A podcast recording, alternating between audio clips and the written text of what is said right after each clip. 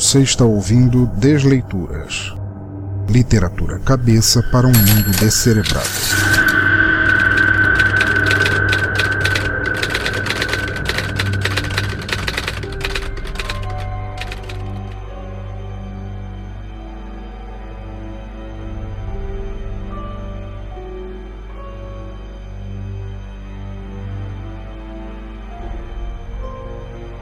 Olá, ouvintes, e bem-vindos novamente ao Desleituras, o podcast de narração de contos, histórias, poemas e textos de nosso teatro escuro. O lugar no qual deixamos que narrações nos mostrem um tema sombrio e como ele pode unir tantos talentos de escrita em um único lugar. A cada novo episódio, vocês conhecerão uma ou um artista de escrita e seu trabalho escolhido, partilhado neste podcast de maneira não comercial, ajudando a divulgar e incentivar a literatura por outros meios que não apenas o impresso mas não neste episódio. Nananina não. Desta vez, o buraco do áudio será bem mais embaixo. Mas antes de apresentar a novidade deste episódio, quero deixar apenas alguns recados rápidos para depois começarmos sem mais impedimentos. Entretanto, como este é de longe um episódio diferente de tudo que fizemos no Desleituras desde o número 1, até os recados serão mais curtos para podermos ir direto ao cerne de algo que há muito tempo está sendo pedido e finalmente é entregue aqui. O primeiro recado é para dizer que vocês podem ajudar e muito o Teatro Escuro do Pensador Louco a continuar produzindo podcasts. Seja por meio do Padrim, do PicPay ou do PagSeguro, vocês podem fazer doações únicas ou mensais a partir de um único real e com isso garantir que os podcasts de nosso Teatro Escuro continuem rolando. Deem uma olhada nas recompensas pelo apoio também e não deixem de ajudar, que é super importante. E agradeço do fundo de minha falta de alma a todos os padrinhos, madrinhas e PicPayers que me ajudam a continuar. E se você, que é ouvinte, quiser fazer parte dessa turma de doidos e doidas que ajudam o Teatro Escuro a seguir adiante, é padrim.com.br barra Pensador Louco para nos ajudar mensalmente no Padrim, arroba Teatro Escuro para apoiar mensalmente no PicPay e arroba Pensador Louco também no PicPay para fazer apenas doações quando der na telha. O segundo recado é para lembrar a todos que deixem comentários sobre este ou outros episódios da Desleitura para que eu e as vozes na minha cabeça saibam o que acham e quantos de vocês são. É arroba Pensador Louco no Twitter, arroba Teatro Escuro no Instagram e o e-mail é pensadorlouco.gmail.com. Todos os seus comentários serão lidos no próximo episódio com a devida honra. Mas eu já aviso, como é de praxe nos especiais do Teatro Escuro, não haverá leitura de comentários no final deste episódio, mas no próximo lerei o somatório de todos, o último e este. Nosso terceiro recado é para falar da fantástica apoiadora destes podcasts que se sussurram literatura independente nos ouvidos, a nobre e irretocável Infinity Tour. Para todas as pessoas que preferem viajar livremente ao invés de se preocuparem com vozes fantasmagóricas nos podcasts, Infinity Tour, uma nova forma de se ver, praticar e celebrar turismo. Uma empresa de turismo fabulosa e inovadora, uma maneira saudável e acessível de você se desafiar, ao invés de ficar para sempre com medo de podcasts por achar que são coisas amaldiçoadas. Portanto, se você é um pensador louco, um espírito livre, um ser indomável e gosta de sair da zona de conforto, então você precisa conhecer a Infinity. Turismo para quem tem a insanidade maravilhosa de saber o que quer e não esperar sentado até virar um espírito vagante pelos feeds da podosfera. A Infinity tem uma vasta programação, desde passeios de três horas até um feriado inteiro, tudo para tirar vocês da leitura de comentários feitas pela loira do banheiro. Precisam de agito, mudar de ares, experiência gastronômica, tão esperando que seus agregadores os engolirem para dentro de um mundo de trevas e áudio assustador? Nada disso. Acessem agora mesmo bladobladoblado.infinity.tour.br e veja todas as formas perfeitas de te fazer viver a vida que vale a pena viver. E claro, como sempre, se puder, passe lá na página deles para dizer que conheceram a empresa por este teatro escuro que eu agradeço muito. E para concluir, claro, façam parte de nosso grupo do Telegram para ingressar no hospício mais cultural da internet. Basta ir em t.me barra Pensadores Loucos, assim mesmo no plural. E se quiserem ainda nos assinar em seus agregadores de podcast, basta procurarem por Teatro Escuro ou Pensador Louco no Podcast Addict, no Google Podcast, no iTunes, WeCast, qualquer um, e clicarem em assinar para não perder mais nenhum episódio. Se estiverem com o smartphone na mão, aqui, agora, e olhando para a capa do episódio ali no site do navegador, vocês também podem assiná-lo via QR Code, que dá na mesma. Simples assim. Mas agora, agora, voltamos ao cerne deste episódio tão especial para mim e para todos que fazem parte do hospício que é o nosso Teatro Escuro. Já faz muito, muito tempo mesmo que vários ouvintes me perguntam por que só o Som no Caixão tem episódios especiais, a cada dezena de episódios, mas o Desleituras não. E eu sempre desconversei porque não sabia ao certo como fazer isso. Realmente, eu não tinha ideia. Depois de tanto tempo, entretanto, uma ideia brotou. Não só o Som no Caixão, nem também apenas o Desleituras, mas todos os podcasts do Teatro Escuro deveriam ter seu momento de celebração e resolvendo inaugurar isso em 2019, já que começamos o ano com todos os podcasts em dezenas redondinhas, decidi fazer direto um especial para cada e passar a valer como regra daqui em diante. O primeiro especial do ano foi o infame Exadorf Cast, no qual falamos, esmiuçamos e principalmente sacaneamos fake news. E acreditem, tanto o Som no Caixão quanto o Necrofilmicon também terão suas formas de celebração em formato de especiais. Mas olha, não é deles que estamos aqui para falar, não é mesmo? A questão, meus amigos e amigas, é que eu sempre fui um grande fã de antologias, volumes, sejam em filmes ou livros, contendo vários contos ou curtas de diversos autores, diretores e por aí vai, todos ligados finamente por uma mesma temática. Diabos que me carreguem a alma para o inferno, por que, que eu nunca tinha tido essa ideia para um Desleituras? Bom, Provavelmente porque eu sou um estropício, mas isso todos já sabem. E quando parei de me xingar e flagelar, decidi colocar a ideia em prática. Reuni podcasters famosos e famosas que, além do talento em conduzirem seus programas fantásticos, também têm o belo dom da escrita e propus um desafio a cada. Lançar um tema único e deixar que cada escrevinhador o usasse para criar sua versão dele. Liberdade total a respeito de um mesmo tema cada participante com a atribuição de fazer um mini conto de uma página, página e meia, se muito, para não alongar, e fazermos deste especial uma antologia como nem sei se já foi feita antes em formato de podcast. Posso estar errado, e já existia. Normalmente eu estou errado, assim como estou errado sobre tudo na vida, apenas nunca me deparei com uma dessas. Aliás, ouvintes, me avisem nos comentários se souberem que outra antologia deste tipo já aconteceu. Mas voltando, assim, para tornar a brincadeira ainda mais interessante, cada participante deveria escrever um conto, mas ao mesmo tempo ler o de outra ou de outro autor, gerando um ciclo de histórias no qual cada escritor e narrador contribuem, ora criando, ora interpretando todas as histórias, tornando este Desleituras realmente especial. E finalmente, o tema escolhido foi Podosfera Assombrada. Cada participante interpretou esse tema como bem quis. No fim das contas, acabei com 11 mini contos de arrepiar os fones de ouvidos e estão todos eles aqui para vocês. Espero que gostem e espero que sintam simultaneamente uma unha farpada, fria, gélida subindo por tuas espinhas na mesma medida ao ouvir cada um. E como vocês já estão acostumados à minha voz monótona e de gosto duvidoso, preferi começar narrando o primeiro conto sorteado. Assim, darei forma sonora ao conto do grande amigo Almir Ribeiro de Almeida. Para quem não o conhece ainda, Almir tem 29 anos e é residente de Osasco, São Paulo. Ele já esteve presente aqui em vários episódios do Isadov Cast, além de ter um conto seu narrado no Desleituras 32, chamado Demônio. Não bastando isso tudo, Almir também é podcaster do portal Curva de Rio, designer gráfico e digital, mestre das ripas, criador de mundos sombrias e maluco nas horas vagas. Mas acho que já podemos considerar como feita a nossa introdução. Eu sou o Pensador Louco e nosso Desleituras especial começa agora.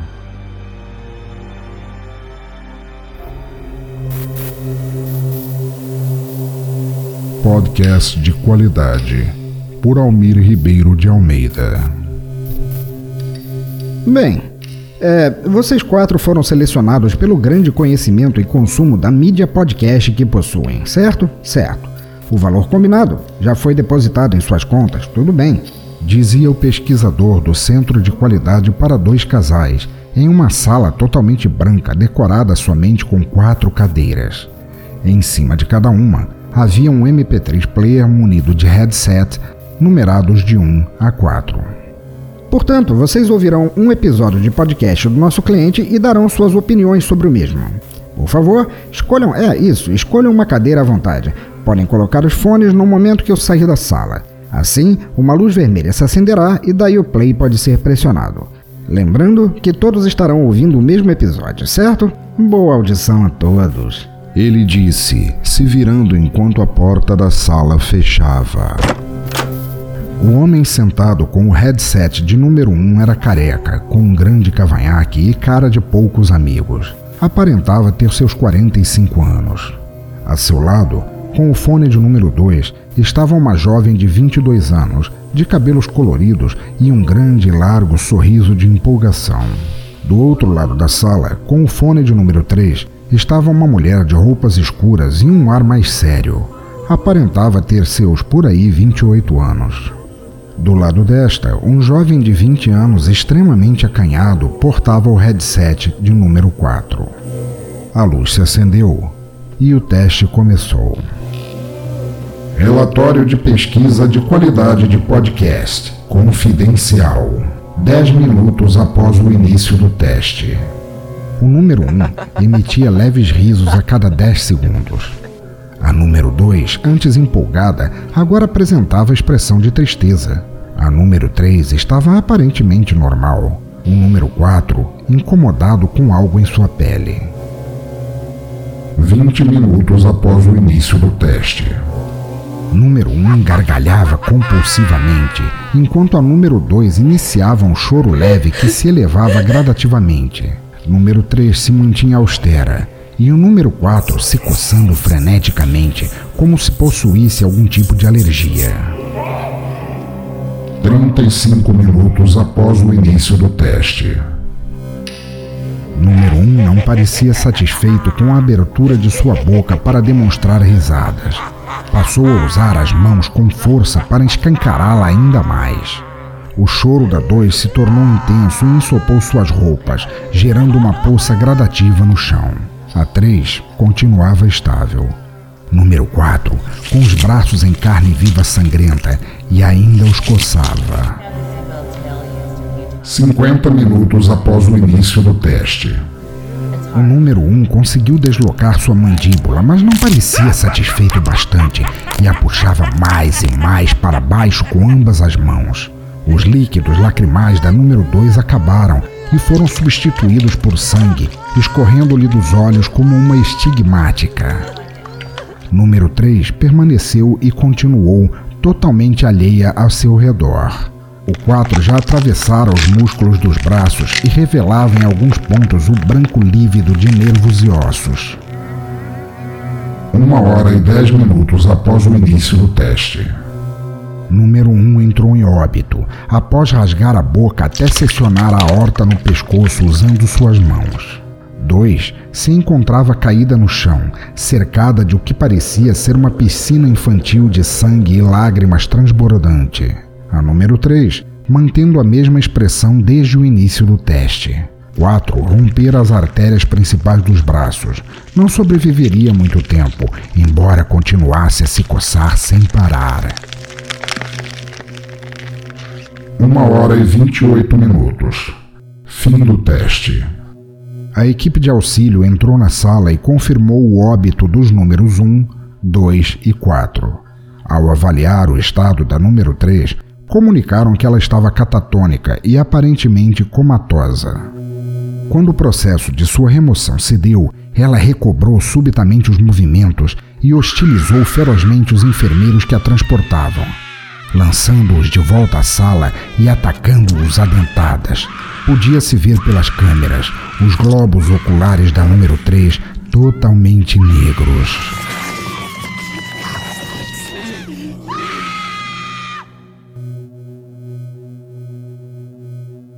Creio que nosso cliente ficará feliz com os resultados alcançados, falou casualmente o chefe de pesquisa. Por fim, o protocolo de incineração do ambiente de teste foi iniciado.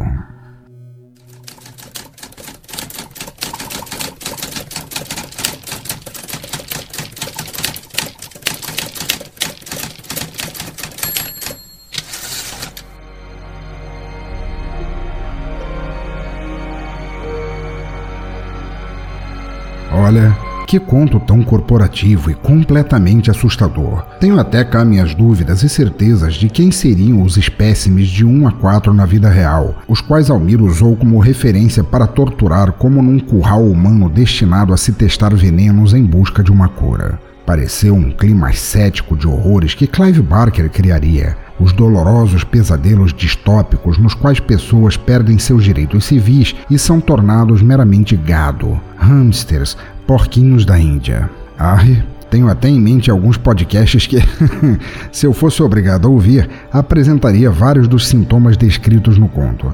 Mas melhor deixar de lado, melhor não tecer tretas quanto aos meus desafetos na podosfera, certo? Chegou a hora de limpar o suor da testa e partir para o nosso segundo nesta lista de podcasts super mega hiper mal assombrados. Nosso segundo conto da antologia será Greg, Entrar, escrito por Dritinoco e narrado por Lika Moon. E para explicar o ser etéreo e fugidio que atende pelo nome de Dritinoco, deixem-me dizer. Dri é formada em letras, mas fugiu da sala de aula para criar conteúdos na internet. Ela é redatora, revisora de textos, podcaster do fantástico Conversa Fiada Matou Carambola e youtuber. Dri também é uma das culpadas pelo blog e portal cultural Cultura Pop a Rigor. Vamos ouvir o que elas têm a nos assustar?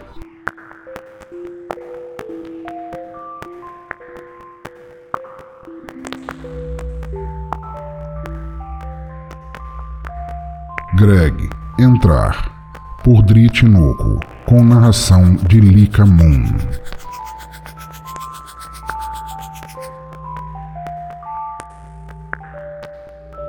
A gravação estava marcada para as 22 horas. Mas só agora, às 22h30, Rodrigo entrou no chat. Bia não conseguiu evitar que seus olhos rolassem dentro das órbitas quando ouviu as desculpas. Estava aborrecido e não só pelo atraso. Já haviam tentado gravar a porra daquela pauta na semana anterior, mas a internet dele caiu no meio da gravação. Além disso, nem era uma boa pauta.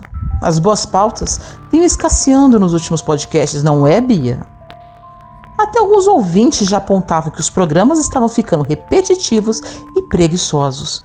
Bia rolou os olhos mais uma vez. Rodrigo ainda havia cismado que eles tinham que testar esse software novo, só porque todo mundo estava usando. Nada contra experimentar, mas tinha mesmo que ser com um tema que eles já tinham tentado gravar e falhado? Bia já preparava a lista de xingamentos caso algo saísse errado. Greg, adicionar. Enter. Digitou Bia para acionar o boot de gravação do software. Louvada seja a lua, respondeu o boot. Greg, entrar, enter. Escreveu no chat dessa vez para iniciar a gravação. E aí, galera, estamos começando mais um po... Que foi? Bia perguntou quando o Rodrigo parou de falar de repente. Oh, foi mal aí. O Frajola passou rolando na minha perna. Cadê você, seu pentelho? Disse para o gato. O, o quê? Rodrigo? Rodrigo! Chamou depois de uns 10 segundos de absoluto silêncio. Ele continuava conectado, mas nenhum som vinha do seu microfone. Bia checou seus fones de volume de mídia em seu smartphone. Tudo ok. O PC dele deve ter travado, pensou. Bia esperou mais alguns minutos e já estava quase saindo do aplicativo quando pensou melhor. Já que estavam há muito tempo sem postar, ele entra quando conseguir. Continuaria sozinha. E aí, galera? Estamos come. Parou de falar quando ouviu a pequena cabeça cor de caramelo surgir ao pé da cama. Os olhinhos redondos e escuros a observavam com curiosidade. Qual é o mesmo nome desse bicho? Furão? Ah, não, Doninha, era isso. Tinha uma Doninha no seu quarto. O animal nada fazia, olhava, vez por outra inclinava a cabeça, ora para a direita, ora para a esquerda. Será que tinha escapulido de algum apartamento vizinho? Foi então que o animal falou. Você não prosseguirá, afirmou com voz grave demais para uma pequena figura. Eu não permitirei. Bia ficou estática, sem conseguir concatenar pensamentos e muito menos articular uma fala. A qualidade do seu conteúdo está muito abaixo dos nossos padrões. E você, Beatriz, possui total ciência desse fato. Porém, a mediocridade está em tua natureza. Bia sentiu o rosto arder. Estava sendo duramente criticada por uma doninha. Criticada não, ameaçada. Esta gravação nunca chegará à podosfera. Concluiu a doninha, passando sua pequena pata pela garganta em um gesto ameaçador. Bia notou gotículas vermelhas manchando o pelo branco de seu peito. Mexa-se! gritou mentalmente enquanto a criatura saltou sobre ela. Bia sentia a dor aguda e o sangue escorrer pelo corte na coxa, mas não tinha tempo para o ferimento. A doninha seguia implacável, saltando sobre os móveis, tentando cercá-la. Bia não saberia dizer como, mas conseguiu ser rápida, fechando o animal no quarto. Caída no chão do corredor, ela tentou recuperar o fôlego. De jeito nenhum a velha porta deslizante seguraria a criatura. Bia se apoiou na parede para se erguer. A doninha arranhou furiosamente até forçar sua liberdade. Só então a podcaster percebeu que ainda segurava seu celular. Destravou a tela com o polegar, olhou a doninha que ficou em pé sobre as patas traseiras, abaixou os olhos para a tela e viu o ícone sorridente do boot gravação, um pelo brilhante cor de caramelo. A doninha se preparava mais uma vez para saltar, dessa vez não haveria escapatória. Greg, sair, enter, digitou Bria o mais rápido que pôde. Deixou-se escorregar pela volta no chão. A doninha se fora.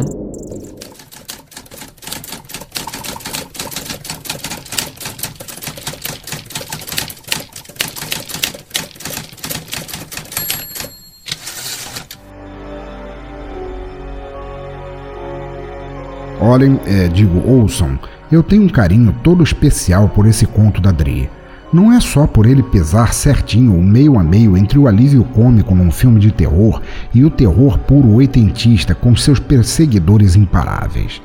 Também não é pelos MacGuffins resolvedores de problemas nos 45 do segundo tempo, tal qual seriam uma bala de prata ou uma faca de kryptonita.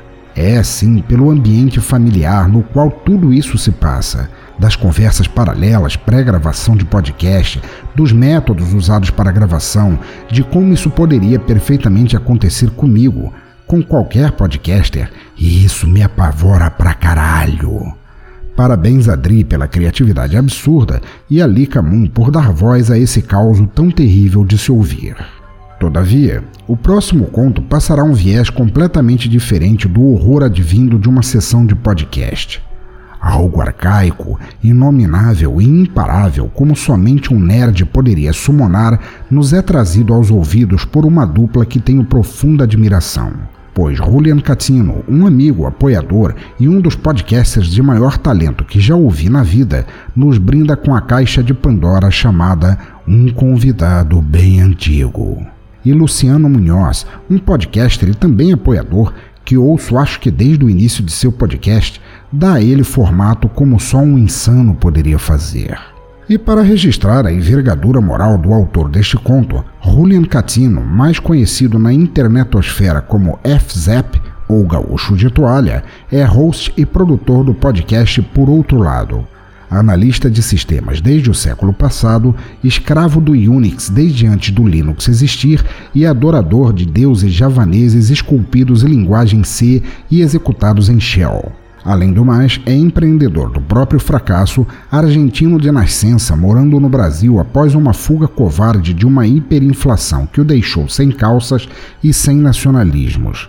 Mantém esposa e filho em cárcere privado, mas com Netflix, internet de banda larga e provisões infinitas de macarrão com queijo e molho bolonhesa de receita própria. Ah, sim, ele também escova os dentes regularmente. Imaginem vocês o naipe monstruoso da figura, das figuras se contarmos o narrador. Você se atreverá a escutar este conto até o final?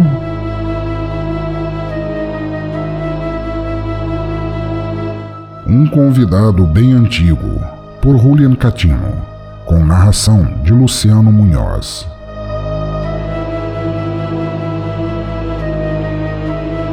Clebson liga o notebook, aguarda as luzes fazendo seu trabalho e repensa por um momento. Um longo momento de aproximadamente um terço de segundo, em que revisa mentalmente uma pauta que agora parece ter 5 km, mas aparentemente serão tão engraçados e as pessoas vão amar e os ouvintes vão se deliciar e então o notebook já ligou e ele coloca mecanicamente os fones de ouvido. Bora gravar mais um episódio. Clebson aguarda a chamada ansioso. Desta vez a pauta é sobre feitiços e mesmo ninguém sabendo, aparentemente alguns funcionaram. Aquela visita à biblioteca e os estudos dos velhos manuscritos do sul do Egito serviram para algo melhor do que a decoração da sala. Clebson é o membro da equipe que estuda, de verdade, mas ele suspeita também que a sua alma despedaçada deva atrair certo tipo de seres antigos, um o qual tem um estranho senso de justiça. Uma mensagem aparece, ele atende e vai ao endereço virtual indicado. Acessa a sala virtual, onde em diferentes locais do país uma turma já o espera o notebook se ajeita para receber o bombardeio da rede, a tela pisca e aparece a sala, já com outros três participantes fingindo animação. Clebson já os conhece, são seus colegas de podcast, os brothers do rolê de bate-papo gravado que os fãs adoram. Alguns fãs ouvem, riem, outros anotam e xingam nos comentários. É o prazer irresponsável do xingamento quase que anônimo e dirigido a qualquer coisa. E tem aquela massa dos outros, muitos outros que permanecem nas sombras como num período escuro e vazio, onde a gente desconfia estar cheio de gente, por mais que pareça abandonado. E aí, Gorten? pergunta o de Geek. Gorten é o nome que Clebson usa nas redes. Poucos sabem que se chama Clebson e que mora nos fundos da casa dos pais numa edícula estranha que ele construiu vendendo horas de trabalho nas coisas mais bizarras do mundo da internet. Old Geek assassina seu algoz e ao mesmo tempo o carrapato necessário que lhe deu trabalho no momento em que ele precisava. Aguenta suas gracinhas como numa espécie de agradecimento, uma tolerância que já tem uma capa ranzinza de ódio profundo. E por mais agradável que pareça sua voz nas gravações, sabe que é cada vez mais difícil fingir. Um dia vai se cansar de ser humilhado. Um dia. Já tá gravando, Gorten, seu bicha. Tá atrasado, velho. Continua o de Geek e arrota na sequência. Boa noite, gente. Eu. Vamos lá então. Interrompe o de Geek como ele gosta de fazer para fingir produtividade. Depois você cumprimenta o povo, vambora. Ok, murmura Clebson, e Old Geek já solta sua introdução super manjada e seus insultos travestidos de bordão. Fala, macacada dos infernos, eu sou Old Geek e aqui está mais uma Bulhufascast para você vomitar teu café da manhã. E assim continua com a sua introdução por mais dois minutos de piadas prontas, entre o tio do pavê e o menino esquisito da sexta série. Depois apresenta os convidados, incluindo o Clebson, que diz: Obrigado, de Geek. Olá, macaquinhos, estou. E vamos pro nosso episódio, gente, que tá muito louco. Vamos lá! Uma das supostas assinaturas do programa é que Gorten é o menino sabido, sempre interrompido pelo host. Old Geek já caracterizou isso programas atrás e agora interrompe toda a introdução e alguma das falas de Gorten só pelo prazer de não deixá-lo terminar seu raciocínio. E como em alguns dos programas Gorten recuperou sua fala das gravações e conseguiu terminar o raciocínio, Old Geek retirou dele a edição sem aviso. Isso fez com que alguns dos ouvintes reclamassem da queda da qualidade da edição, mas Old Geek preferia manter nosso padrão sonoro o que significava trazer assuntos da moda e humilhar carinhosamente a sua turma. Gorten teve que aceitar a perda do dinheiro da edição e a humilhação velada passou a ser o tom das gravações, enquanto o de Geek continuava desafiando os agudos da gravação, bravejando e rindo bem forte. Gorten perguntava pelo chat: Mas e a pauta? E a pauta?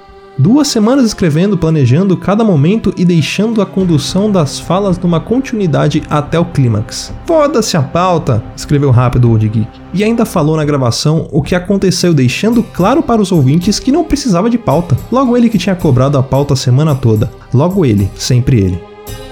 Algo se quebra dentro de Clebson parece ser entre a terceira costela esquerda e o pulmão. Parece inundar de sangue o seu corpo, descer nas panturrilhas e incendiar sua cabeça. Mas é na sua mente. A mesma irritação também quebra algo em sua mente.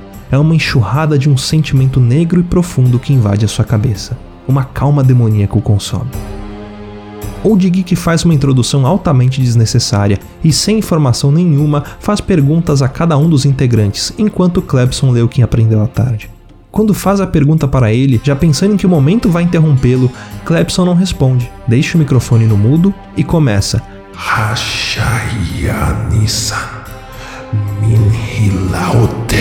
E continua o feitiço, previamente escolhido. Você tá no mudo, mané? Old Geek esbraveja do outro lado da linha, mas logo sua voz fica estranha, uma garra invisível parece arranhar suas cordas vocais. Old Geek manda para dentro outro gole da cerveja gelada que os patrocinadores enviaram e ele pegou só para ele e tenta recomeçar. Gortem sua bola de estrume, o que você aprendeu dos feiti... dos feiti... Old Geek não consegue terminar.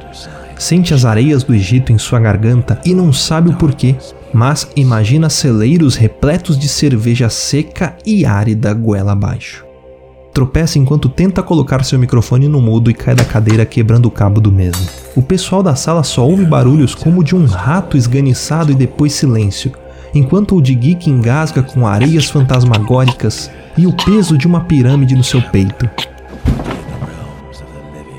Bem, gente, diz Gorten pela primeira vez mais calmo depois de meses. Vamos continuar agora e eu trouxe uma pauta bem recheada de informações para vocês. Só que antes vamos dar o parabéns para Lautep, que está fazendo seu quinto milésimo quadrigentésimo aniversário e nos presenteou com um feitiço que descreverei agora.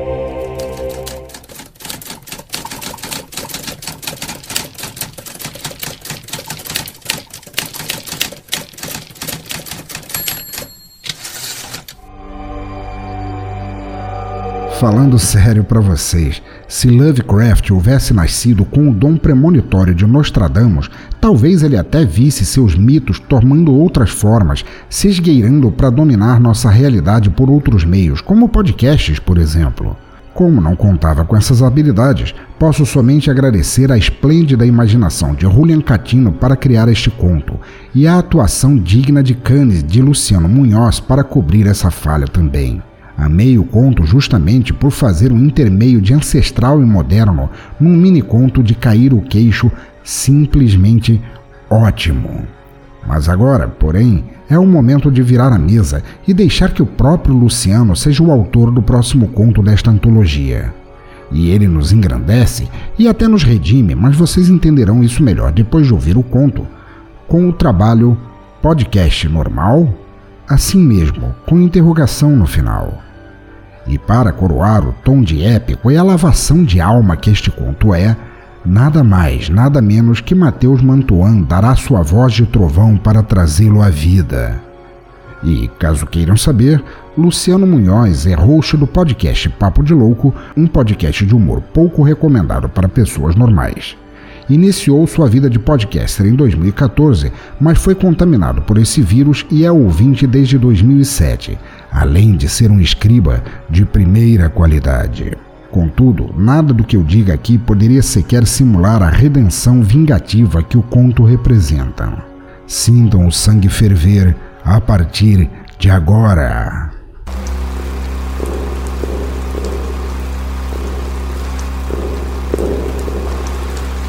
Podcast normal por Luciano Munhoz, com narração de Matheus Mantuan.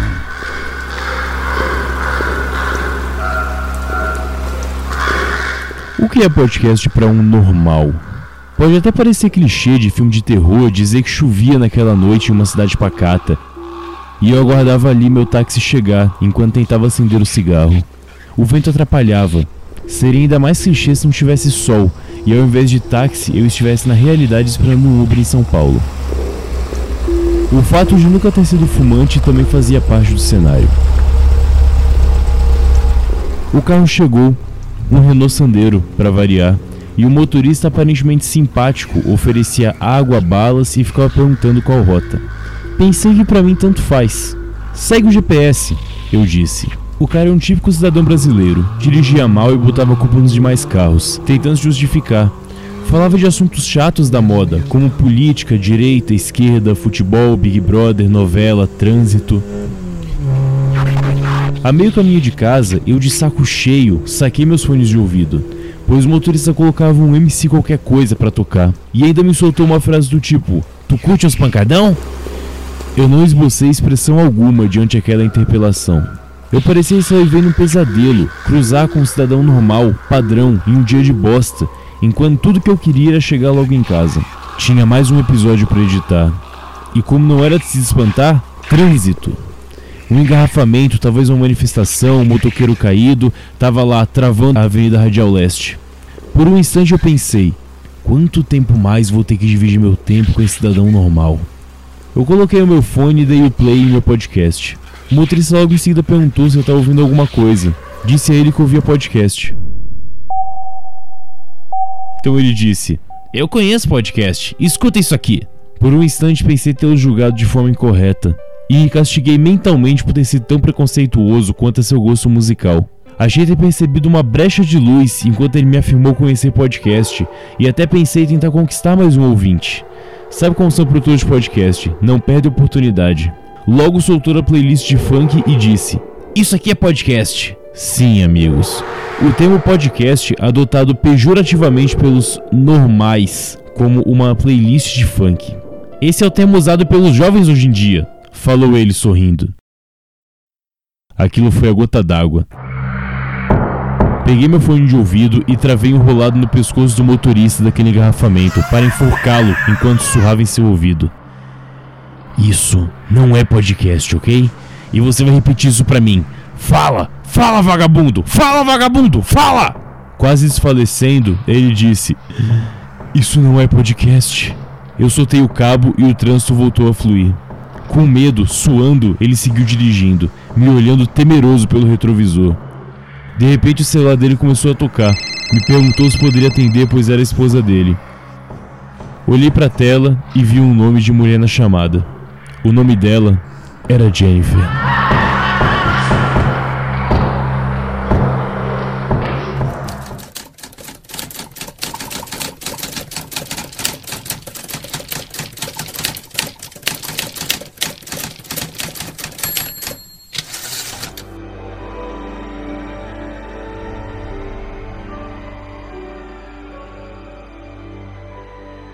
Digam a verdade. Aqueles entre vocês que são produtores ou consumidores assíduos de podcast, que atire o primeiro paralelepípedo aquele que não se sentiu raivoso ao passar por uma situação similar a deste conto. É por isso justamente que sou tão contra o porte de armas. Juro, se alguém me dissesse que o que faz é podcast, tendo que é uma mera transposição do que ele já faz na TV, me sentiria tentado a deitar o dedo no gatilho sem pensar duas vezes. Parabéns a Luciano Munhoz pela história engraçadamente redentora e a Matheus Mantuan por sua interpretação foda, usando sua voz nórdica que Odin lhe deu. E não estou falando de Jim Duran, que devia ter participado aqui, mas infelizmente não teve tempo de escrever um conto. Entretanto, agora entramos no terreno do surrealismo anárquico, como só mentes muito além dos padrões humanos poderiam alcançar pois nosso próximo trabalho no Desleituras Especial vem justamente por meio de Lika Moon, uma mulher que pensa fora de todas as caixas que contenham universos, e ela nos traz o conto Inevitável, o qual será narrado por Condessa Vanora. E só para vocês terem noção do level hard da escritora, Lika Moon é doutora em LPO pela PUC de São Paulo. Também é professora universitária, mãe, escritora, feminista, questionadora, anarquista, pesquisadora, blogueira, podcaster do Omega Cast, colunista e xereta. E essa é só a versão resumida de tudo o que ela faz. Chega a dar canseira de ler mas não tanta canseira quanto o temor que seu conto nos traz, cheio de metáforas, enigmas e reflexões. Vamos então conjurar nosso quinto conto, tal como uma seance, uma sessão espírita? Inevitável, por Lee Camun, com narração de Condessa Vanora. Estava diante do inevitável protelara o máximo que pôde. Não havia como fugir de sua maldição.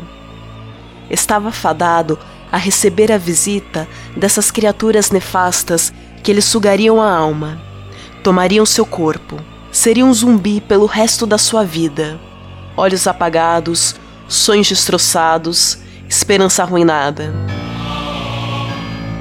Viver a sua vida tentando evitar pensar no seu destino, destino selado, destino do qual nenhum antes dele conseguira fugir. Pensara que se não trouxesse este medo à sua mente estaria livre, pelo menos por hora. Assim, viver a sua vida, mas certo como o fogo queima, sua hora chegaria, e chegou. Passados tantos anos, finalmente ele se veria face a face com o maior dos seus medos, as responsáveis por sugar-lhe a vida, transformando-o em um mero escravo. Estavam para bater-lhe a porta. Com a aproximação do fatídico dia, já não mais saía para desfrutar dos prazeres terrenos. Sempre que chegava do seu recente trabalho, em sua recente casa, se é que aquela pocilga poderia ser chamada assim, olhava pela janela. À noite, demorava a fechar os olhos. O sono parecia que nunca chegava. O medo percorria-lhe a espinha. Nos últimos tempos, apenas o cansaço vencia o sono. Quase sempre amanhecia com os olhos vidrados. Finalmente, chegara o dia. Passar os últimos tempos pensando em como fugir da maldição. Mas como evitar o inevitável? Como impedir o destino? Estava selado. Sabia que se as evitasse, seria perseguido. Sua vida seria inferno da mesma forma, só que com mais seres atrás de sua alma. Olhava pela janela. O mensageiro do caos ainda não tinha passado. Ele deixaria o mal na sua porta. Enquanto aguardava a visita do maldito mensageiro, percebia que a vida transcorria normalmente lá fora. Suava. Seu coração palpitava. Pupilas dilatadas mostravam que o cansaço perdera a maioria das batalhas.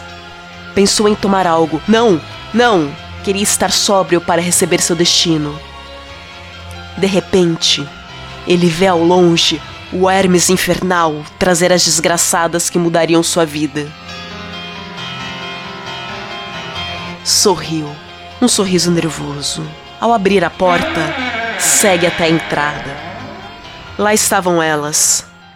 Pareciam que debochavam dele. Tinham a aparência da morte, do desespero. Ele não sorria mais. A resignação tomou seu corpo. Pegou a morte com as mãos. Elas jamais sairiam de sua vida. Sentiu que a vida estava sendo sugada. Agora, elas riam. Estariam com ele por toda a sua existência medíocre e descartável. Ao fechar a porta de sua casa, dava para ver suas costas curvadas e o sorriso escarninho de suas novas companheiras. Mais uma vez, o destino vencera.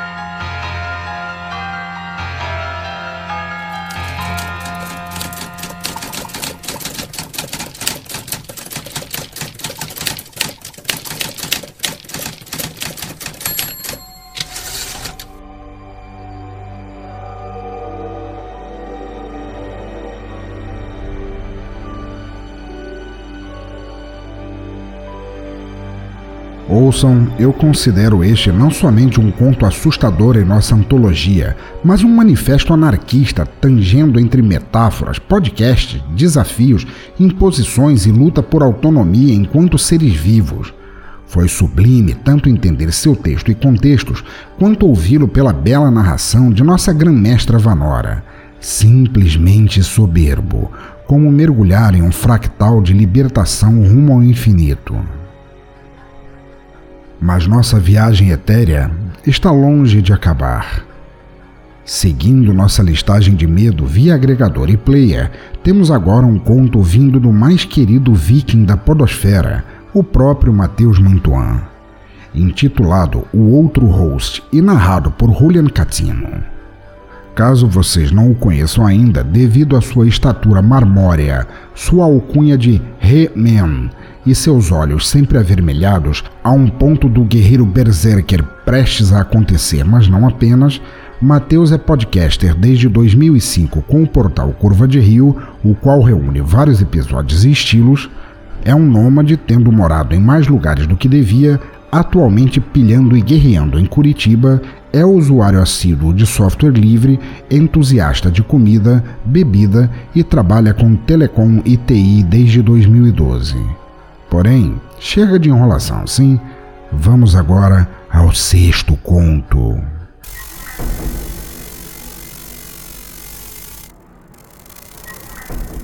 O Outro Host, por Matheus Mantuan, com narração de Juliano Catino.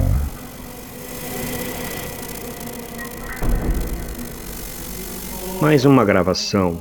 Ainda no começo desse projeto, a simples vontade de falar sobre o que gostavam para pessoas que nem conheciam. Nesse dia eram quatro pessoas: Lucas, Felipe, Mateus e Rafael.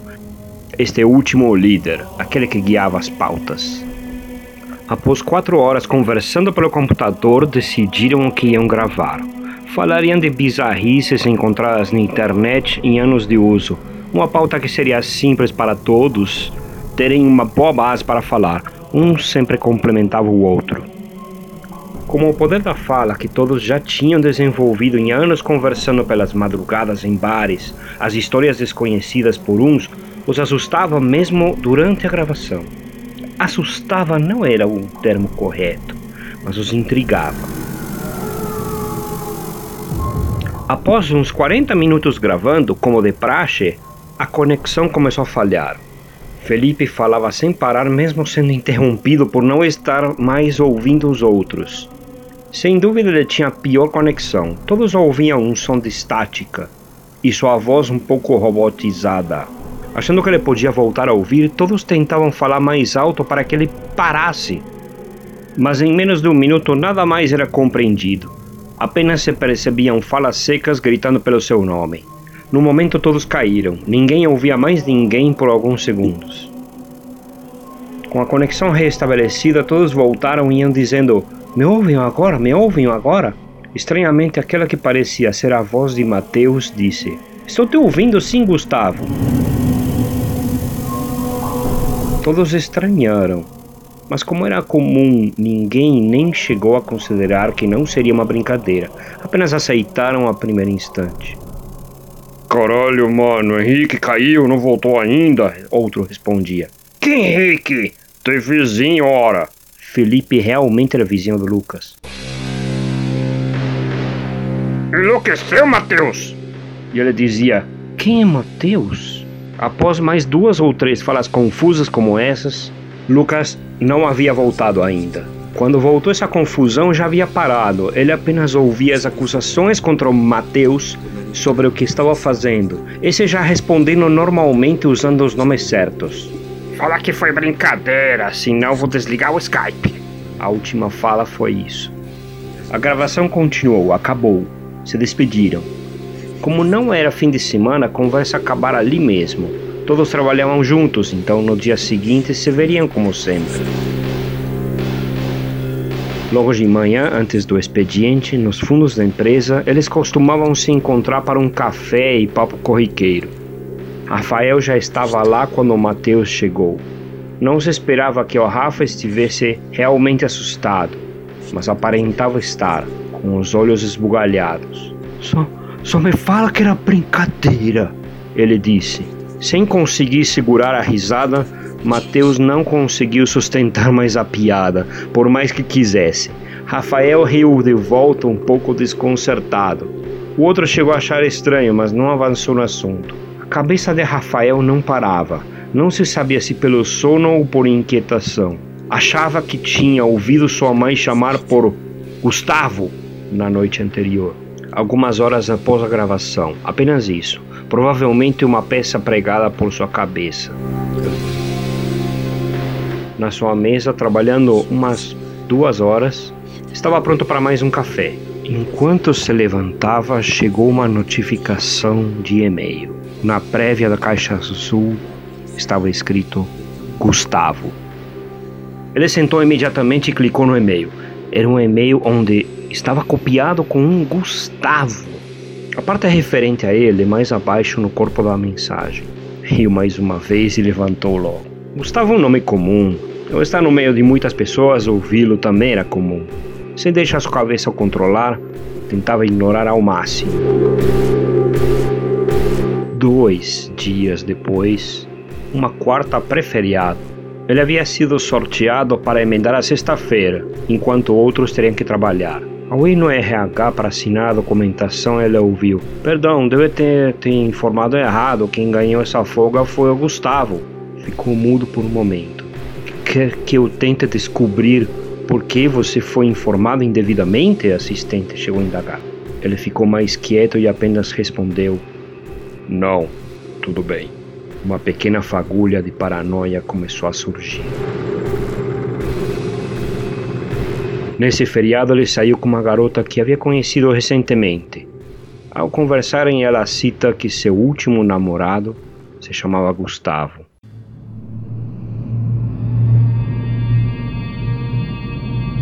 Rafael desiste de sua investida no exato momento, independente do quão infeliz fosse essa sequência de coincidências, ele não se sentia bem para continuar.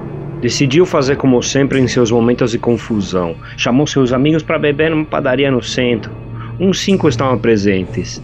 Ele queria falar sobre o assunto, mas não teve coragem. Queria apenas beber e esquecer de tudo. Após algumas horas, eles decidiram ir para outro lugar e foram pagar suas contas. No caixa, o gerente pergunta: Quem é Gustavo? Ele quase grita, mas se segura. O urro fica preso em sua garganta. Por que você colocou o Gustavo na sua comanda, Rafa? Tá tentando enganar alguém? Ele não sabia se o sentimento era de alívio ou de terror. Agora estava enlouquecendo. Gustavo não sabia se ia para casa, não sabia o que fazer. A vontade era de não falar com mais ninguém. O medo de mais alguém ao reconhecer com outro nome era grande abandonou seus amigos esta noite e foi para outro bar, um lugar onde nunca tinha ido.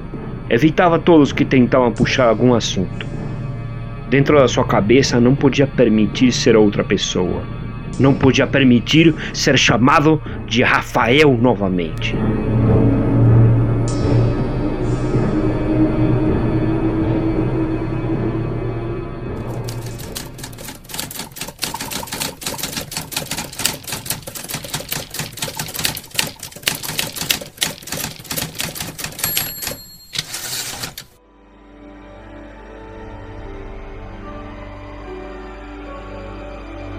Desleitores e desleitoras, esse foi mesmo de tremer nas bases.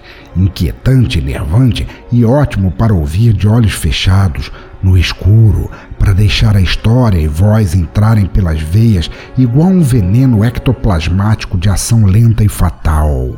Um conto baseado no horror interior de cada um, suas incertezas, identidade e a certeza ou não de se estar vivo conflitos tão intrínsecos no personagem principal e tão igualmente permeáveis a cada um de nós, que o terror reside justamente aí, em nossa certeza ou realidade de termos certeza de sermos e existirmos. Parabéns, profundos parabéns a Matheus Mantuan por ter escrito e a Julian pela perfeita narração da obra. E indo em frente em nossa jornada rumo ao escuro mundo dos podcasts que fazem muito mais do que entreter ou informar, temos aqui nosso sétimo conto da antologia. Se chama Episódio Maldito, escrito por Jeff Guimarães e narrado por Almir Ribeiro de Almeida. Agora, Jeff Guimarães é um apoiador, amigo e podcaster que eu admiro pra cacete. Entusiasta de esportes, principalmente o tênis e tecnologia, ele é pai da Bianca, tenista amador, criador, host e editor do podcast Tenistas em Ação. Mas como se não fosse o bastante, ele também é editor e co-host do também podcast Curto Circuito, além de ser um escritor nato, apesar de não gostar de admitir. Vão por mim, o cara é o speed racer das raquetadas dentro e fora da podosfera então imaginem o que vem por aí. Sem mais delongas, continuamos nossa descida neste poço perigoso e umbroso.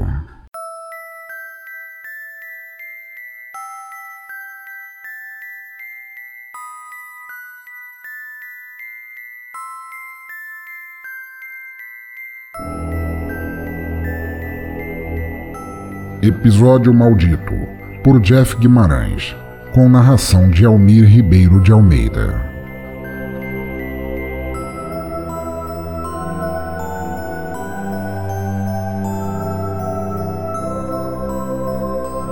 Era uma sexta-feira daquelas. Não era 13, mas era quase. Uma sexta-feira sombria. Tudo que tinha que dar errado deu. Maldito dia dos infernos. Já eram seis horas da tarde. Eu ainda não tinha terminado a edição do meu podcast, qual iria para o projeto Podosfera Unida. Pelo que eu entendi, todos os produtores já tinham enviado, menos eu, é claro. Só podia ser. Essas coisas só acontecem comigo. Eu deveria ter sabido disso. Que não daria conta. Mas não, insisti. Dou um jeito. Eu me viro. Às vezes precisamos ter a noção que não somos super-heróis, de que somos meros humanos com limitações. E foi isso que aconteceu. Assumi vários projetos. O Podosfera Unida foi um deles. Mas nos meus pensamentos eu sabia que só um milagre acontecendo para que eu terminasse esse episódio. Era noite de lua cheia. Eu trabalhava num projeto numa cidadezinha do interior do Paraná, a Rússia brasileira. E ainda por cima a cidadezinha se chamava Califórnia, acreditem. Califórnia. Mas essa não lembrava de nada. O litoral californiano que vemos nos filmes americanos. Eu ali, naquele lugar. Parecia uma floresta no meio do nada. O lugar durante o dia era muito bonito.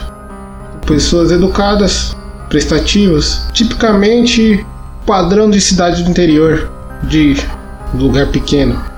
Mas de noite, ela se transformava, provocava arrepios, principalmente no inverno, que era a estação. Agora, podcast sempre foi uma atividade secundária na minha vida. Isso de uns 5 anos pra cá. Eu precisava terminar esse episódio. Mas o local que eu estava havia muita gente por conta do workshop do meu trabalho corporativo. Não conseguia me concentrar. Era muita gente, muita falação, pessoas discutindo alto, conversas assaltadas e eu lá precisando de fôlego para terminar esse episódio de podcast. Foi então que eu tive a ideia de sair de lá, fugir daquele local barulhento dos infernos. Precisava de paz, silêncio para me concentrar, editar e colocar no máximo efeitos e ideias na minha edição. Afinal de contas, aquele episódio e aquele projeto do qual fazia parte trariam muita visibilidade para o meu podcast. Seria uma das grandes chances de minha vida. Fiquei sabendo que grandes empresas do mercado de tecnologia, empresas internacionais, estariam com seus respectivos representantes para uma possível avaliação dos episódios publicados. Peguei meu notebook e fui pro lado de fora do quarto do hotel. Esse era um casarão de uma família rica e excêntrica, uma que habitava a ilha há uns 50 anos atrás. Barões do Café, pelo que eu soube.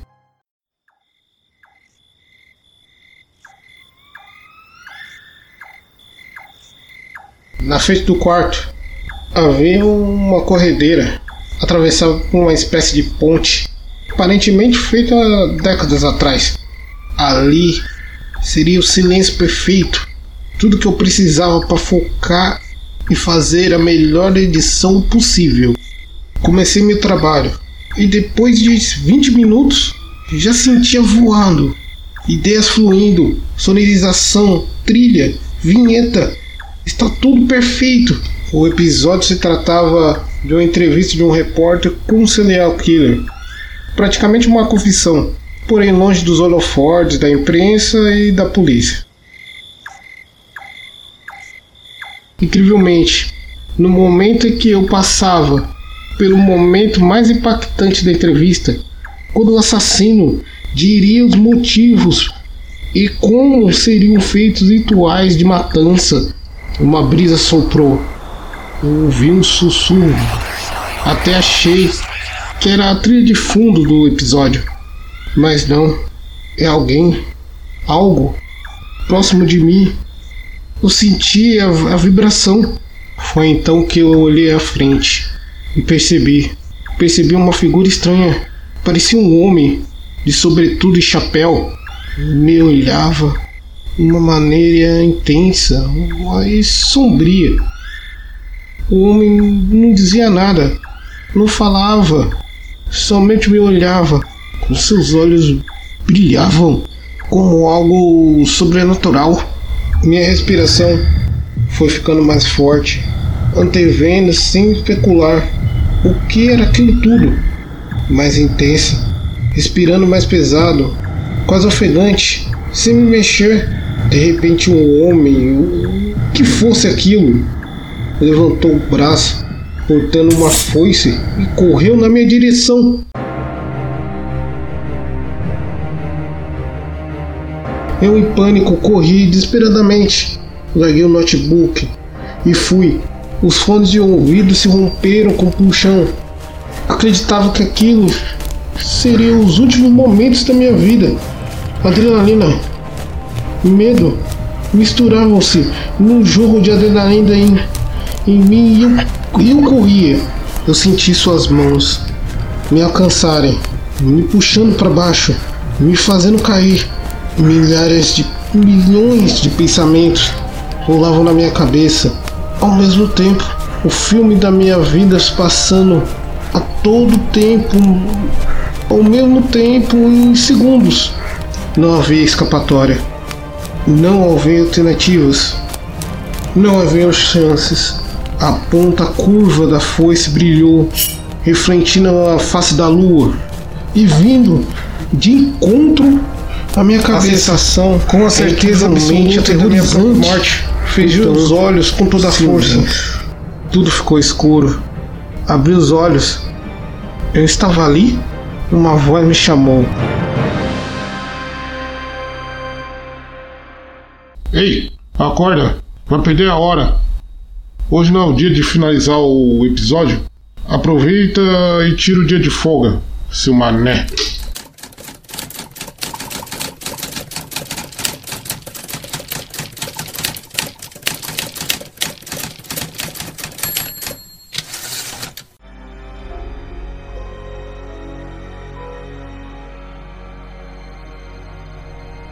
Falando a real, em determinado ponto eu não saberia dizer se este foi um conto, ou um pesadelo, ou um conto pesadelesco na forma de um podcast sobre um podcast. O que quer que tenha sido, posso apenas bater palmas a Jeff pelo clima de filme de horror que trouxe com seu texto e a Almir por ter dado a ele o horror emocional de vivê-lo em sua voz. Muito, muito bom. E já que falamos em contos assombrosos, nosso oitavo conto está aqui e veio para ficar. Escrito em pergaminhos ancestrais por Jorge Augusto, grande amigo, padrinho que já esteve presente com um trabalho seu aqui no Desleituras 35, O Poder Máximo de um Guerreiro, ele nos vem desta vez com Assombro, narrado por Cláudio, o Dragão Dourado. Jorge Augusto, nosso mestre animeiro e autor, tem 35 anos e é líder do podcast Anime Sphere. Desde muito pequeno, gostava das animações nipônicas e passou a assistir desde então. Mas com a paixão pela tecnologia, assumiu a faculdade de desenvolvimento de sistemas e trabalha com suporte técnico desde então. Apaixonado pela cultura japonesa, mantém o Anime Sphere desde 2015, contando com mais de 100 episódios. E se há algo que tem muito a ver com podcasts são justamente RPGs, e não à toa eu uni os dois, autor e narrador, por sua familiaridade com o tema. Assombroso como só um bom podcast de fantasia poderia fazer. Vamos a esse tomo assustador de eras antigas, sim? Assombro, por Jorge Augusto com narração de Cláudio, o Dragão Dourado.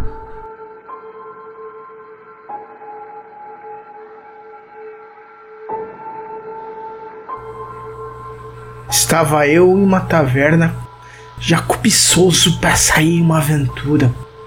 Aí eu vou ao quadro onde busco as missões. E tinha, tinha lá um quadro onde requeria apenas um aventureiro como aquele dia eu estava sozinho, achei bom. mesmo achando estranho, mas querendo ou não era dinheiro fácil. E afinal também não estava muito afim de dividir. Perguntei a gerente da guilda presente naquela taverna o porquê daquilo e ela disse não saber. Aceitei a missão e segui onde ela pedia. Andei pela floresta próxima àquela cidade e cheguei ao lugar onde estava marcando a missão. Era um lugar macabro, uma casa no alto de uma colina, já enegrecida pela falta de cuidado e com os seus portões de ferros imundos, todos feios, mal cuidados. Mas jazia ali um resíduo de uma pintura preta, desgastada. Ao entrar na casa, uma sensação estranha, já me senti que estava sendo observado. Detestei aquela situação. Mas uma coisa chama atenção: uma luz iluminava muito parcialmente o local. Então decidi investigar mais ao fundo. Existia uma presença constante que me incomodava. Uma sensação opressora. Parecia vir de todos os lugares e ao mesmo tempo de lugar nenhum. Andando pela casa, finalmente cheguei ao porão, sujo e decrépito, onde consegui entender de onde vinha a sensação de que eu estava sendo observado. Haviam tubos gigantes. Parecia vidro e quando olhei, pessoas presas nele. Quando cheguei mais perto para observar, dei por mim. Eram outros aventureiros. Pensando bem, aventureiros que possivelmente aceitaram a mesma missão que eu aceitei jaziam em túmulos de vidro. Então, quando não poderia ficar mais estranho, retumba uma voz. E você será o próximo.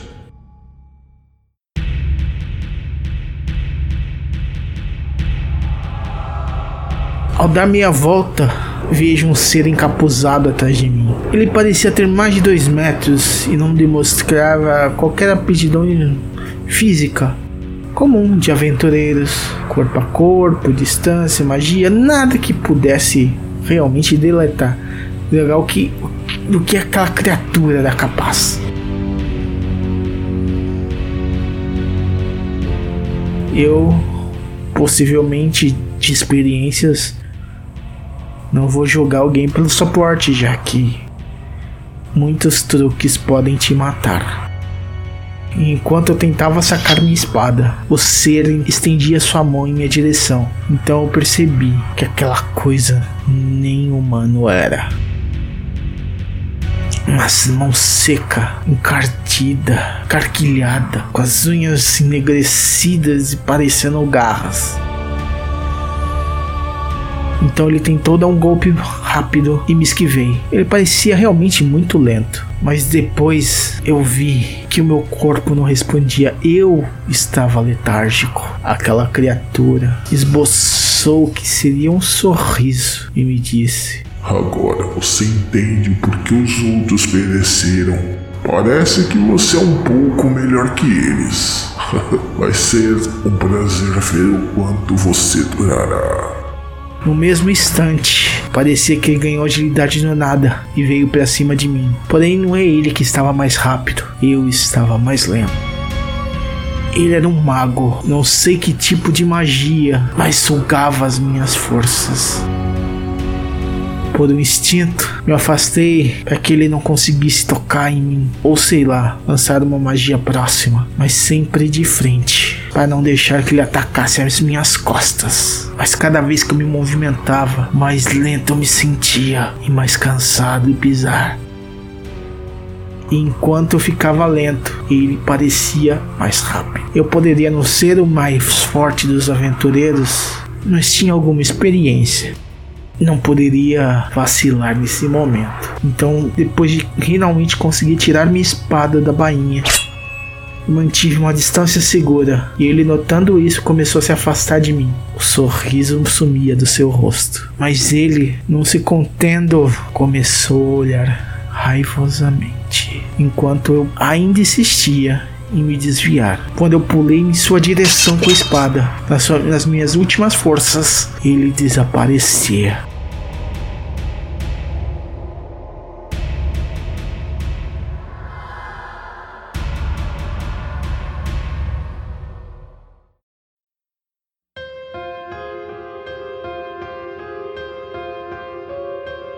Quando ele desapareceu, tudo foi com ele. Os tubos, a escuridão, até a casa parecia mais clara e limpa. Ah, como foi frustrante. Mas com minhas forças renovadas, sabia que não poderia deixar aquela casa inteira. Então, a incendiei e fiquei observando até não restar mais nada dela. E até hoje, sempre que eu noto uma pista daquele ser hediondo, eu o persigo, não importa a missão que eu esteja, para que nenhum jovem aventureiro sofra uma morte terrível. E essa lembrança até hoje me consome, mas eu me garanto, enquanto eu estiver vivo, as vítimas dele serão poucas.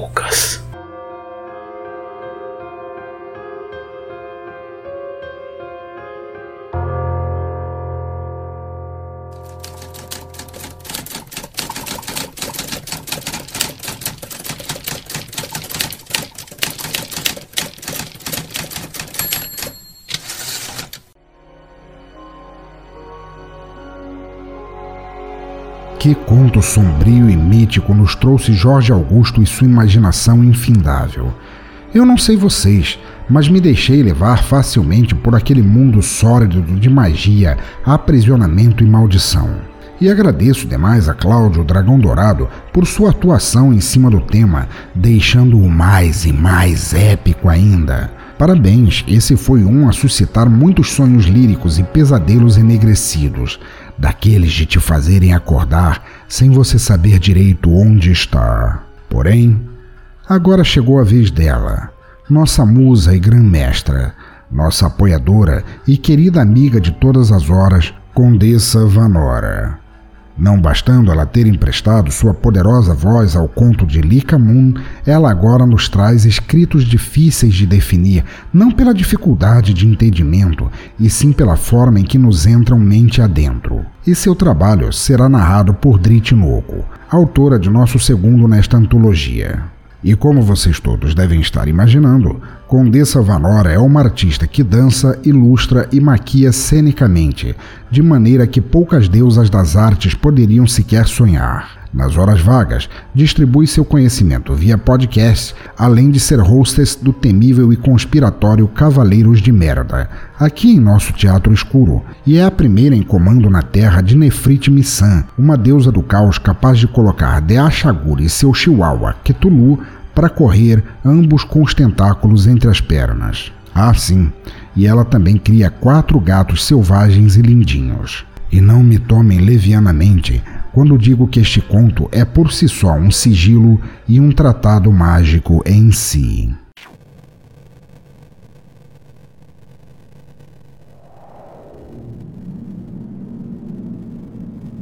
Ecos do Silêncio, por Condessa Vanora, com narração de Dri Tinoco.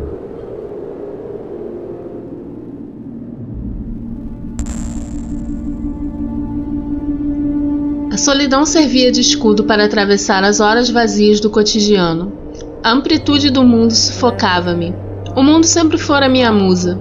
Não havia tempo suficiente para vislumbrar cada recôndito, cada curva que compunha a anatomia convulsa dessa musa enlouquecida, que se dobrava e contorcia sobre si mesma. Ouroboros globalizado, maravilha pós-moderna. Conversas triviais ensaiadas até o limiar do ridículo, plastificado, escancarado. 15 segundos para contar a primeira besteira que se derramava insossa da língua sedenta de atenção. Esse vendaval selvagem de informação fustigava minha carne. ferida exposta, oferecida à musa devoradora de sonhos. Um lampejo de lucidez, seco e rígido, emergiu de mim. Desesperadamente queimei todas as pontes que levavam a qualquer lugar. Silêncio, enfim. Paz. Lidar com meus diabretes, feras e fúrias metodicamente encarceradas nas jaulas distantes e esquecidas de minha alma. No palácio estéreo de minha mente senti segurança. Por muito tempo. Porém, o desconforto ainda existia, e começou assim, como uma infiltração um filete que se transformava em veios que se ligavam e afluíam para o oceano. Era uma infiltração de sussurros, vozes sedutoras, assustadoras e afiadas como lâminas. Não conseguia descobrir de onde vinham. Estavam no ranger do piso, empilhadas no sofá, deslizando pela escada, escorrendo volumosamente pelas paredes. E elas me contavam coisas, coisas belas e horríveis, histórias esquecidas, gritos reprimidos, risos convulsos. Era impossível resistir ou lutar. Cada parte do meu ser, que era tocado por essas vozes, causava-me alguma mudança. Pouco a pouco, já não reconhecia mais meu palácio, meu próprio reflexo no espelho. Era eu mesma e também era outra. Meu corpo, agora terreno fértil, era habitado pelos ecos das vozes misturadas a minhas lamúrias. Em um dia qualquer, assim mesmo sem aviso, abri todas as portas e jaulas do meu palácio.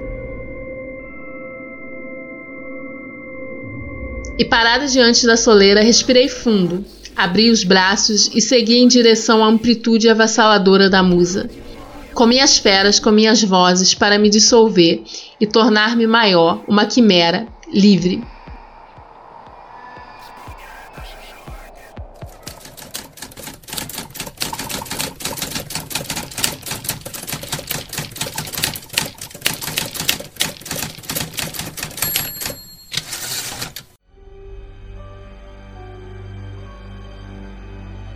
Lembram quando falei antes do conto da Vanora começar como era difícil defini-lo? Entenderam agora o quão estupefato fiquei? Ele é um conto, claro, a premissa deste especial é essa, mas não só. Ele também é um poema, igualmente um Ouroboros, como ela mesma descreve e Drit Louco narra uma armadilha mágica cíclica capaz de te prender na releitura ou na reaudição, no caso, indefinidamente até a realidade toda desaparecer e somente sua verdade restar. Perfeito, lindo mesmo, não tenho como descrevê-lo de outra forma. Muito obrigado, Vanora, por escrevê-lo com tanto primor, e muito obrigado, Adri, pela entonação e emoção brilhantes que ofereceu ao texto. E agora estamos no décimo conto da antologia de nosso Desleituras Especial. O penúltimo conto, mas nem por isso menos especial. E tal como nossa brincadeira, nossa dança das cadeiras foi até aqui, creio que seja fácil imaginar quem falta para terminar os dois últimos estágios de nossa podosfera assombrada. Pois neste teremos Cláudio, o dragão dourado, ou melhor, Cláudio Roberto Assad Crudo da Silva, no mundo terreno, dono de um nome que é quase um estatuto, nos trazendo o conto do host fantasma, a ser narrado por Jorge Augusto. Um conto diferente, tendo que todos foram extremamente diferentes uns dos outros, provando como o tema é vasto, mas eu deixarei que vocês o julguem por si sós. Cláudio, o Dragão Dourado, é programador, podcaster do Omega Cast e poeta amador nas horas vagas tem em seu podcast um prazer pessoal que o mantém vivo, mesmo poucas pessoas gostando dele. Mas com muito amor e dedicação às edições, ele busca dar o seu melhor, assim como em sua profissão. E sua poesia? Bem, ela só vem. Quem ouve tanta humildade não imagina que por detrás daquele dragão dourado há um grande e poderoso guerreiro, podcaster e amigo. Além de um ser que faz pururuca de 50 leitões numa baforada só mas isso é outro assunto. Vamos a uma delícia de conto como só um bardo poderia nos trazer.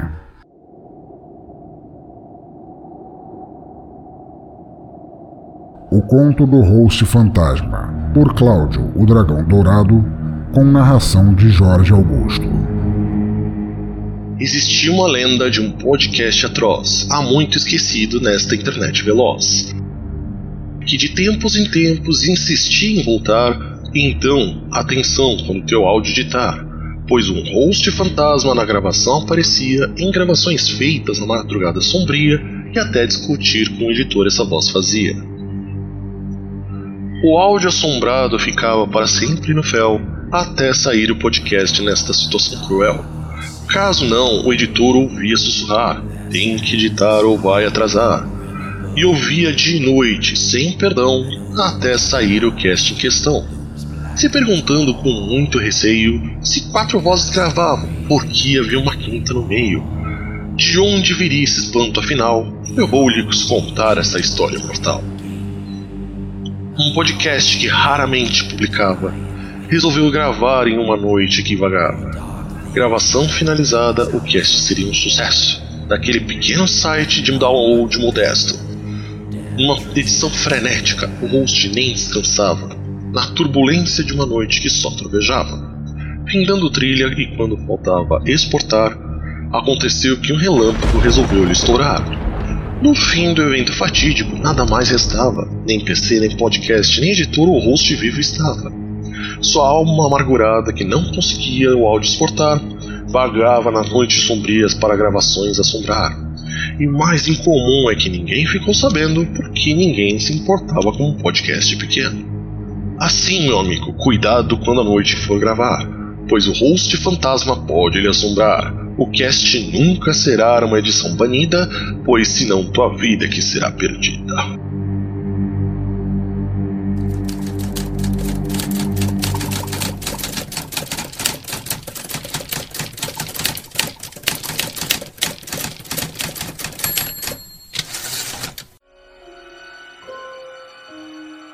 Eu tenho que falar para vocês. Fui muito pego de surpresa quando li o poema que ao mesmo tempo é conto e canção de Cláudio. Entre tantas formas, métricas e conceitos para passar sua história, Cláudio escolheu algo que eu veria ou leria ou ouviria por um bardo em uma feira medieval enquanto comendo tripas de javali fritas em banha de porco com calda de mel. Fui totalmente transportado para dentro de outra realidade e me apaixonei perdidamente por sua criatividade. Mas isso quanto ao poema, sua métrica, o jeito que ele é. A história sobre a terrível maldição do rosto fantasma gelou minha alma profundamente. E igualmente, Jorge Augusto, sendo grande apreciador de fantasia também, não deixou por menos e abrilhantou o texto com sua atuação vocal. Espero que tenham curtido todos vocês, porque eu amei. Mas agora, Chegamos ao final de nossa jornada por essa malha de podcasts fantasmagórica. Decidi por deixar o meu próprio conto para o final, porque comecei narrando o primeiro, do grande Almir Ribeiro, e não queria enojar vocês com duas participações minhas uma perto da outra. Afinal, vocês já estão sendo obrigados e obrigadas, diria até castigados, a ouvir minha voz monótona entre cada um. Deixar meu conto e minha narração muito perto um do outro seria crueldade demais até para mim. Mas fiz questão de chamar nosso mestre tenista, Jeff Guimarães, do conto Episódio Maldito desta antologia para narrá-lo. Sempre considerei a voz de Jeff de uma qualidade fantástica, principalmente para histórias policiais, a la Magnum, por exemplo, e estava doido para dar a ele este conto para narrar. De qualquer maneira, espero que gostem. O escrevi com toda a falta de coração e enegrecida alma sobre o tema, e rogo que gostem dele para fechar a antologia do nosso primeiro Desleituras especial. Vamos?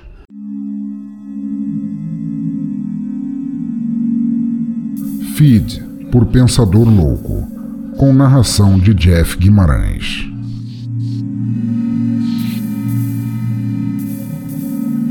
Certo, o que eu perdi?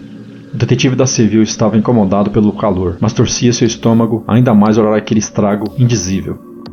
Tá do jeito que achamos, Marcão, respondeu um PM igualmente enojado. Se alguém pode montar o quebra-cabeça é tu, chefia. Apartamento típico de universitário. Livros, almofadas, roupas jogadas e um colchão meio mofado, dividindo espaço com a mochila lotada e controles de Xbox. E no olho daquele furacão pós-adolescente de decoração, um cadáver feliz sentado, costas contra uma quina inversa de paredes vazias. sorrindo contrário à imensidão de dor que causara a si mesmo. Bocarra tão aberta em meia-lua que parecia dividir a cabeça em duas seções. Havia decidido se matar em uma forma estética peculiar. Faca ainda na mão canhota, cortar o próprio ventre em filés paralelos igual a guelras de peixe. Cortes fundos e precisos, aumentando de comprimento a partir do umbigo para cima. Derramaram sangue, bile e suco pancreático em grandes quantidades, o deixando como um Buda maquiado para o Halloween. Larga poça de sangue marcando onde estava prostrado, e as ondas crescentes, de caldo de gente, escorrendo como cascata. Marcos nunca tivera muito tino para apreciar a arte e suas peripécias. Teria menos ainda a partir daquilo. Em meio a policiais batendo fotos e revirando pertences do morto, o detetive forçou a olhar para longe do que quer que aquilo devesse significar e voltou a encarar o sorriso sincero do rapaz. Ainda tinha os fones de ouvido plugados. O fio descia até um smartphone no bolso traseiro da bermuda. A salvo da cachoeira artística melequenta. Marcos, mão em luvas, o pegou. A tela não tinha bloqueio. Que isso? Playlist pro fim da vida? Perguntou de curioso Alex, o PM. Podcast, respondeu o detetive. Pode o quê? Um troço de áudio aí. Coisa de molecada, moda passageira. Tipo rádio, mas diferente. Você devia ficar mais ligado ao que acontece no mundo. Ah, modernidade me perdeu no fim do Orkut. Enfim, não havia muito a se fazer. Suicídio era claro, restava meramente preencher relatórios. Deixar o ML, levar o presunto e escolher um bucha para avisar a família do falecido. Mas Marcão decidiu guardar o smartphone consigo um pouco mais. Fedeiro se matava aos baldes e por quaisquer motivos. Contudo, um suicídio específico daquele devia ter uma mensagem a passar. Chegou em casa perto das 10 e afrouxou a gravata. Sem ninguém para lhe dar boa noite, chutou os sapatos displicentemente em direções opostas. Abriu a geladeira e pegou duas long necks. A primeira desceria reto, para afugentar o gosto deixado pelo ar cáustico da cena do dia. A segunda ele degustaria com calma, para poder voltar a se sentir gente outra vez. Ainda demoraria a sentir fome depois daquilo tudo. Sentou na poltrona, ligou o celular e puxou o marcador no player para o início do episódio. Play. O resultado não podia ter sido mais decepcionante. Música calma de abertura, vinheta anunciando o nome do podcast, voz soturna passando recados iniciais de onde propagar o episódio, como comentar, a importância das cinco estrelinhas no iTunes, etc. Marcos já ouvira alguns da espécie. A mídia nunca o atingira por mais que 15 minutos. Entretanto, ouviria aquele até o fim. Queria entender. Alcance. Esse era o tema do episódio solo, conduzido por um falar monótono em tom baixo. O mundo é o maior orfanato do mundo, dizia a voz sem nome.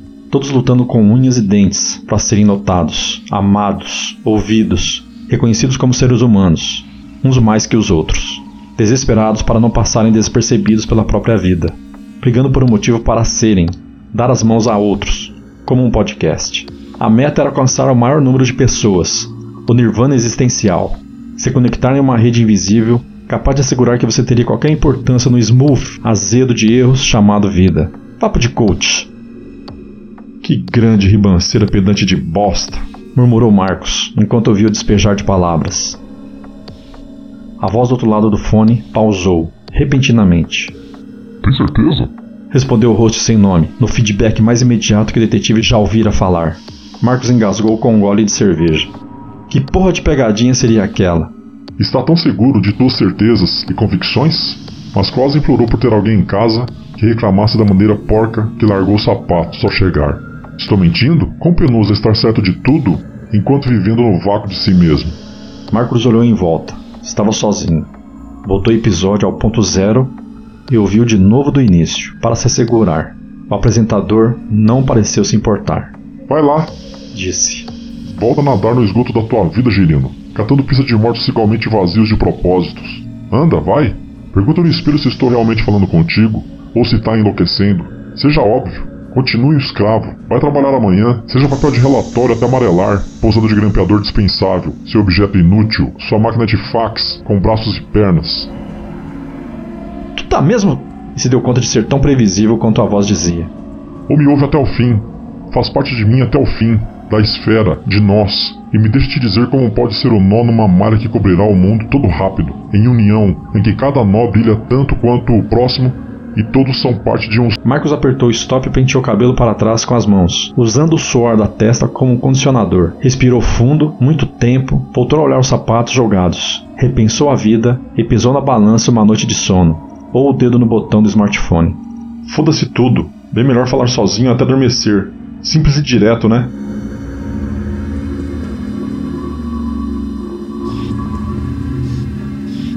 Puta merda. Hoje ainda é terça-feira, pelo amor de Deus. Vai chegar o ano novo antes dessa semana acabar. Esbravejou Alex, antes do novo detetive chegar. Os outros da equipe inicial, alertados por uma vizinha por causa do mau cheiro, o ignoraram. Marcos ainda sentado na poltrona, camisa aberta até em cima lembrando um velho vascaíno na padaria da esquina, quebraram uma das long necks e usaram o gargalo afiado como bisturi. Exatamente como universitário, sorrindo, feliz, muito feliz.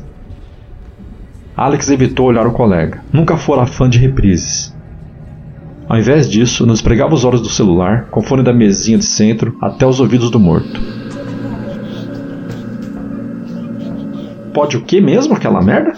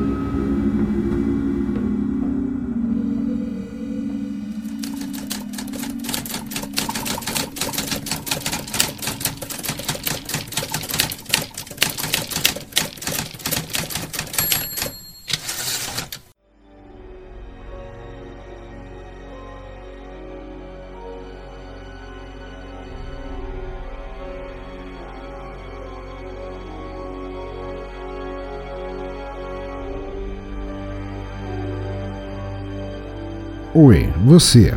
É, você aí que agora não ouve mais podcast senão segurando um crucifixo com, ou com um vaso de arruda entre os braços. Pare com isso. Foi apenas uma antologia. A realidade pode ser muito pior e assustadora. Lembra que eu falei da Infinity Tour, nossa incrível apoiadora, lá no começo? Mesmo assim, eu voltaria a falar, para te ajudar a descer dos horrores desses contos fantásticos. Já acessou o site da Infinity para ver tudo que ela pode fazer por você? Faça isso de uma vez. Não me faça começar a te mandar um host fantasma sussurrar em teus sonhos. Infinity Tour tem formas de turismo que você nem sabia que existiam. É viagem, turismo em números, turismo pedagógico, gastronômico, city tour, ecoturismo, aventuras, lua de mel, turismo corporativo. Nossa, eles só não têm viagens para o limbo, no qual vários podcasters desencarnados esperam só uma alva viva para servir de hospedeira a eles. Ainda. Então levante-se e vá lá conhecer tudo. Embarque nessa viagem de uma vez. Vá em bladobladoblado.infinity.tour.br. Os links estão no site, no post em toda parte. Curta a Infinity no Facebook. Aproveite, como eu disse antes, para dizer que a conheceu aqui neste reduto de turistas loucos e vá já fazendo as malas. Não esperem eu dizer de novo. Desleitores e desleitoras, muito obrigado por terem ouvido até aqui nosso primeiro Desleituras especial. Foi um projeto pedido há muito tempo e finalmente saiu do túmulo, embora tente arrastar vocês todos para lá. Brincadeira. Como disse lá no início, episódios especiais não têm leituras de comentário, mas no próximo todos serão lidos aqui com a devida severidade.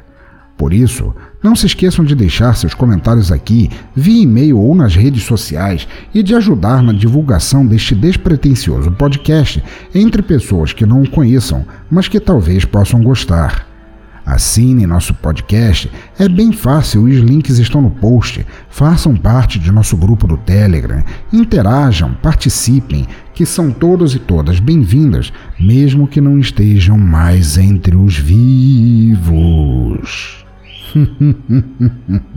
Eu tô cheio de piadolas hoje.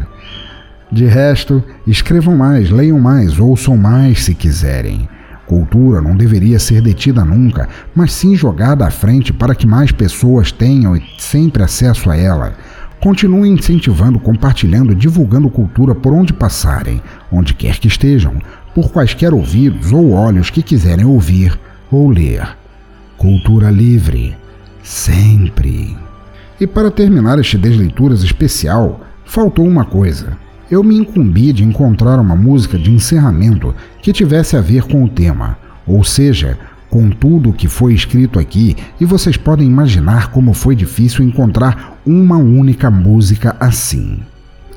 Depois de muito pesquisar, acabei achando uma no projeto eletrônico Radio Noiseville, do qual eu sou muito fã, e sua música Poem, do álbum City of Phantoms. Acreditem, ela tem tudo que um podcast, mal assombrado ou não, deveria conter. Ruídos ensurdecedores, vozes inumanas como numa captação de EVP, cães latindo, os sons de teclas que podem ou estar escrevendo um conto ou uma pauta, discursos fantasmagóricos encavalados exigindo atenção e uma história que crava fundo suas garras em nossas almas. Espero que essa música termine assustando vocês neste encerramento, como cada texto apresentado aqui.